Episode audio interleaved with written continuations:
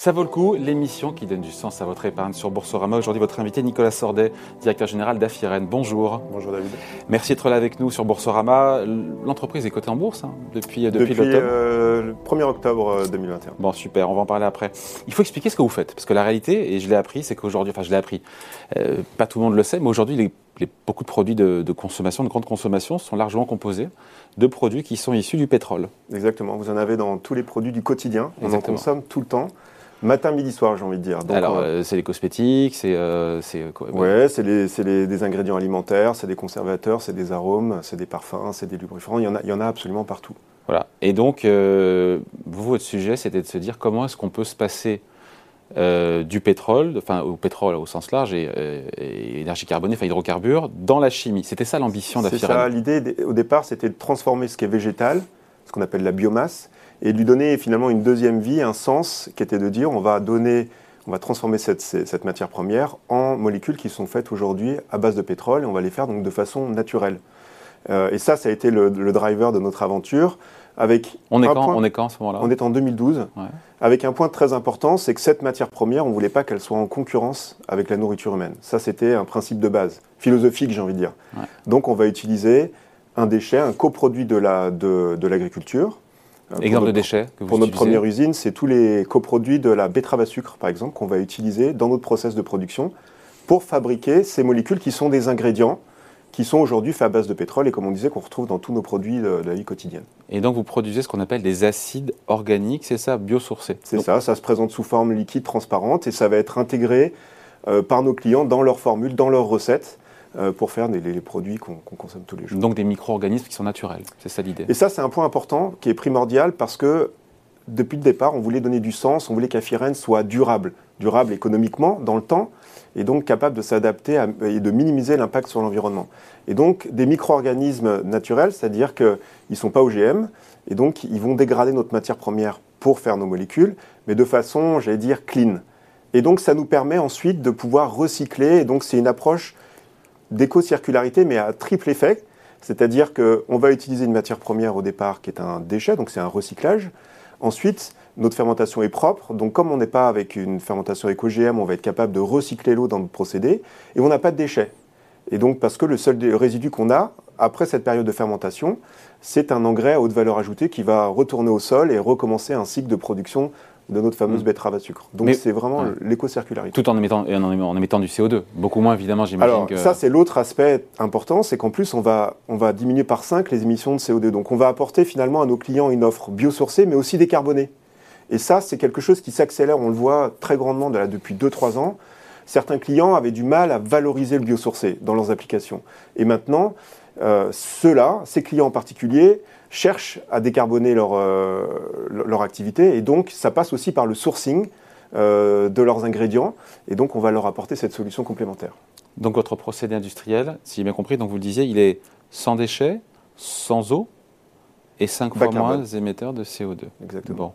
Bon. vous avez déjà des usines, j'imagine, évidemment Alors on a une première usine qui est en qu'on vient de terminer de construire.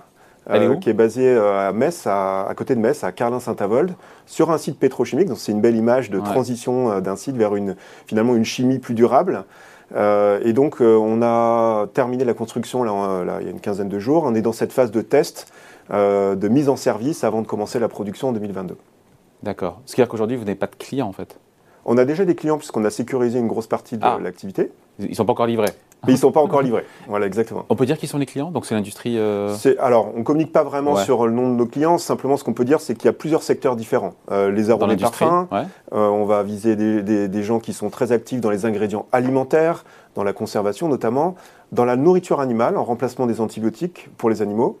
Et puis aussi dans le monde des lubrifiants, dans une, un tas d'applications. Et puis on a aussi vendu tous nos engrais un acteur euh, important du monde des engrais. Euh, Ils vous font confiance alors que le produit n'existe pas encore bah, Ça montre toute la puissance de ce qu'on est en train de mettre en place. Avec beaucoup de recherche et développement, beaucoup de brevets évidemment. Beaucoup de brevets, et, puis surtout euh, une, dimension internationale et de se dire comment est-ce qu'on met au cœur de notre stratégie, de notre développement, la minimisation de l'impact environnemental et la RSE, pour être là demain, pour être encore plus fort demain.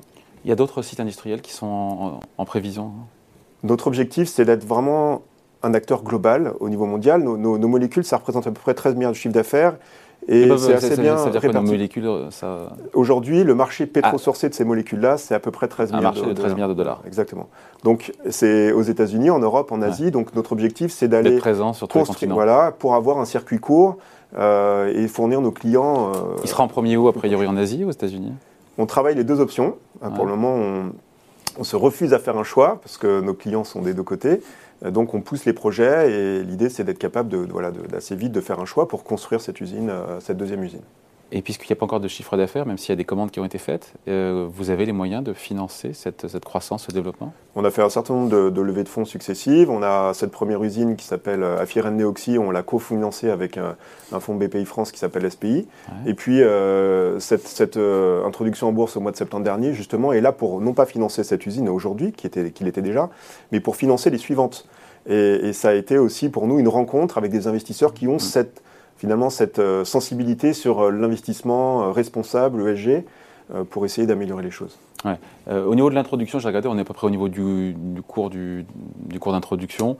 C'est une déception pour vous Ou on est qu'au début de l'aventure et On faut est un début, franchement, on est qu'au début de l'aventure et quand je vois euh, tout ce qu'on a à faire, euh, enfin, je veux dire, toutes les options de développement qu'on peut avoir devant nous, le- le- tout ce qu'il faut finalement convertir, décarboner, c'est- c'est c'est pas un Le à potentiel est immense. Euh, L'équilibre financier visé pour vous, c'est 2025, c'est ça hein? Exactement. Et on, a, on a besoin de cette deuxième usine et donc c'est aussi l'objectif de pouvoir la déployer assez vite. avec une croissance qui sera, j'imagine, à, comme on part de bas, évidemment, qui sera 2-3 chiffres sur. euh, pour deux oui, chiffres, ça passe, par, chiffres, ça- ça passe fort, par le déploiement industriel, mais ça passe aussi par finalement, à un moment donné, une capacité à créer d'autres types de produits, d'autres types de molécules pour enrichir notre portefeuille. Euh, voilà, c'est- finalement devenir un acteur global. Donc, euh, euh, je, je pense, en- franchement, on est dans une mutation importante et on le sent parce que finalement, on a démarré il y a 10 ans, c'était il y a quelques jours, notre dixième anniversaire, et on voit cette accélération, ce besoin de nos clients pour quelque chose de, de- de plus durable. Donc, on est là pour saisir cette opportunité. Donc, euh, je pense qu'on a, on verra si les investisseurs sont là aussi pour la saisir. Merci en tout cas Nicolas Sordet, directeur général d'Afiren. Merci à vous. Merci. Alors faut-il en avoir ou pas en portefeuille? C'est parti pour l'œil du gérant.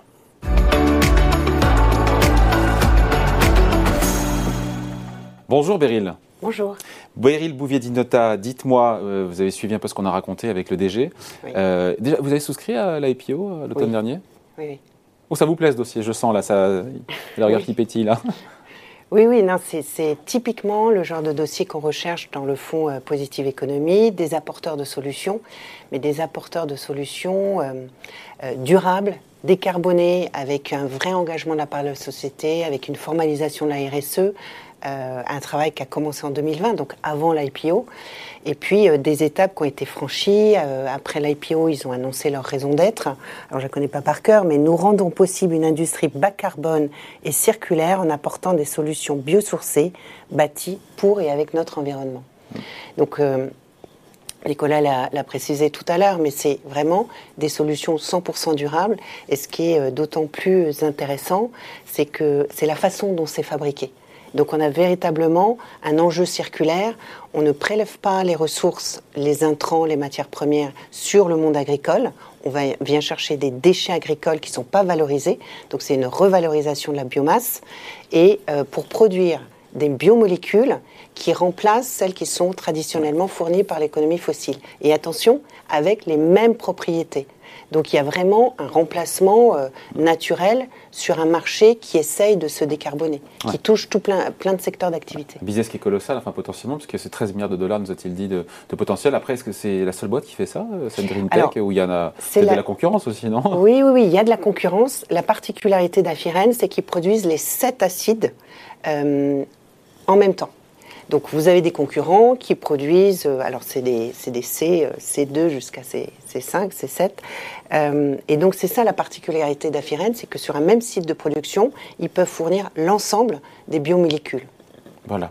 Et donc, il y a du potentiel. Pour vous, même si, encore une fois, on le disait depuis l'introduction en bourse, mais il faut avoir une vision longue des choses, évidemment. Oui. Sur quelques mois, pour l'instant, c'est pas euh, conclusif ou concluant. Oui. Euh, c'est un, c'est une pépite à avoir en Alors c'est une pépite parce qu'il faut savoir qu'aujourd'hui, il n'y a que 1% du marché qui utilise des biomolécules.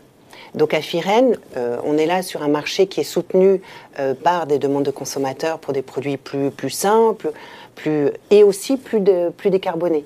Donc en fait, on vient servir les intérêts aussi des grands groupes de la cosmétique, euh, agroalimentaire, qui eux ont des objectifs de décarbonation de leurs ingrédients, par exemple. Mm. Donc il y a un double, une double trajectoire industrielle, mais aussi auprès des consommateurs. Ce qui donne encore une fois un potentiel boursier important, selon vous, sur le temps long, tout en ayant encore une fois, tout en répondant, en cochant quasiment toutes les cases de, des critères ESG. On est sur le E essentiellement. Euh, euh, sur, le... S aussi, c'est des gens euh, qui ont formalisé une feuille de route avec des vraies valeurs qui permettent de fédérer les, les collaborateurs. Et je pense que leur capacité de recrutement qu'ils ont finalisée d'ailleurs pour la première usine, mm. Elle est plutôt réussie. Et ce qui est important aussi, c'est que cette trajectoire, elle se fait vraiment à moyen terme. Et l'épreuve, en fait, aujourd'hui, c'est la montée en charge de l'usine Neoxy. Et ça, ça va être un catalyste important pour le dossier d'ici la fin de l'année avec d'autres usines potentiellement à l'étranger, comme nous disait le directeur général. Merci en tout cas, merci, merci Beryl. Et ça vaut le coup revient la semaine prochaine sur Boursorama.